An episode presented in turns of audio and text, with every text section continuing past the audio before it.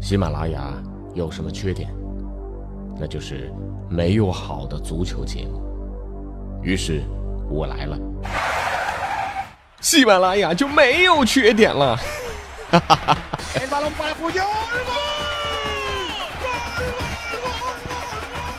我是俊君，喜欢足球，听足球欢乐多。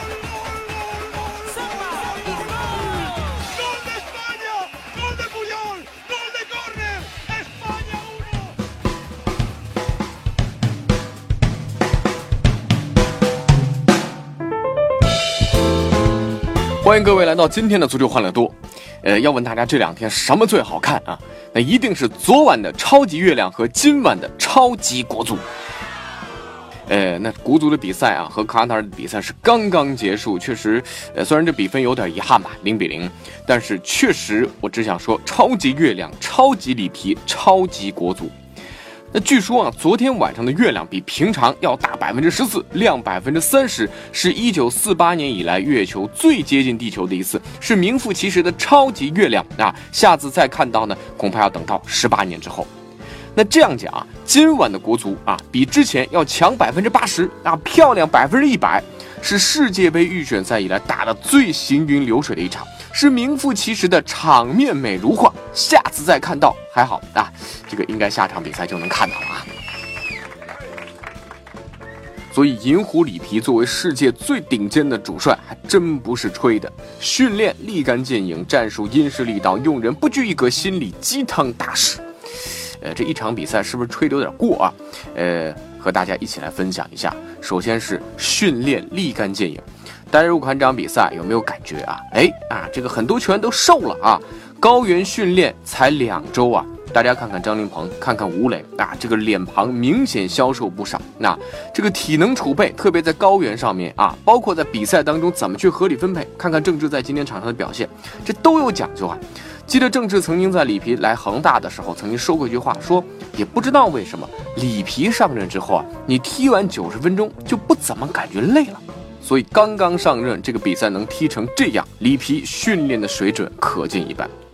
再讲战术因势利导，这场比赛啊，咱们国足啊没有摆出一个五后卫大巴啊，这个自己把自己都吓死了啊。对于这个比赛啊，一定要拿三分的比赛啊，里皮四三三四二三幺四四二灵活切换啊，呃，其实这些呢都是中国球员相对比较理解也更加熟悉的战术。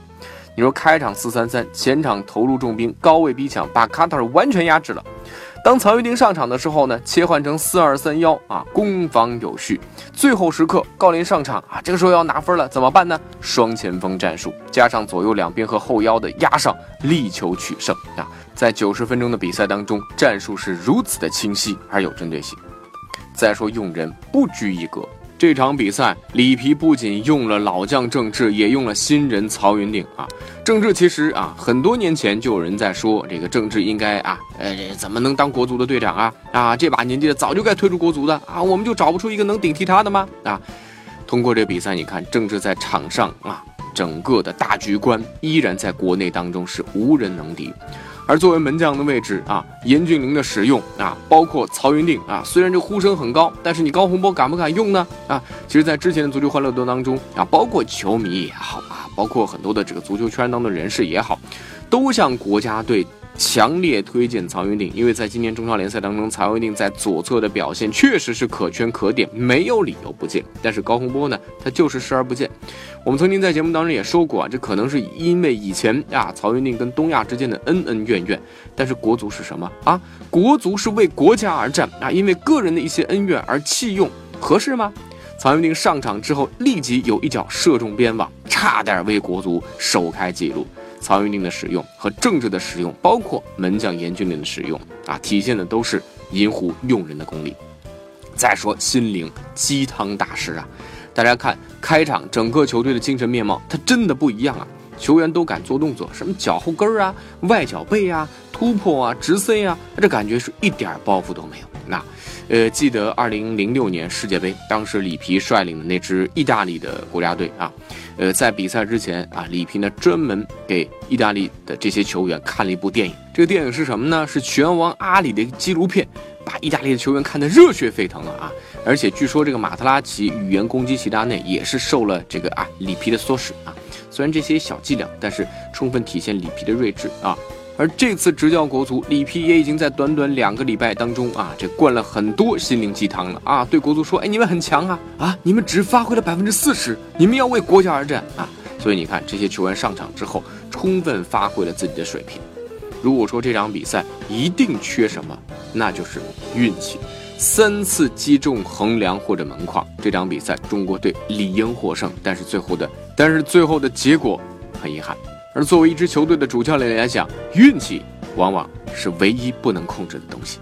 虽然这场比赛零比零的比分啊，让中国国家队距离世界杯啊，嗯，越来越远啊，但是今天全场美如画的表现，确实又给了中国球迷很大的信心。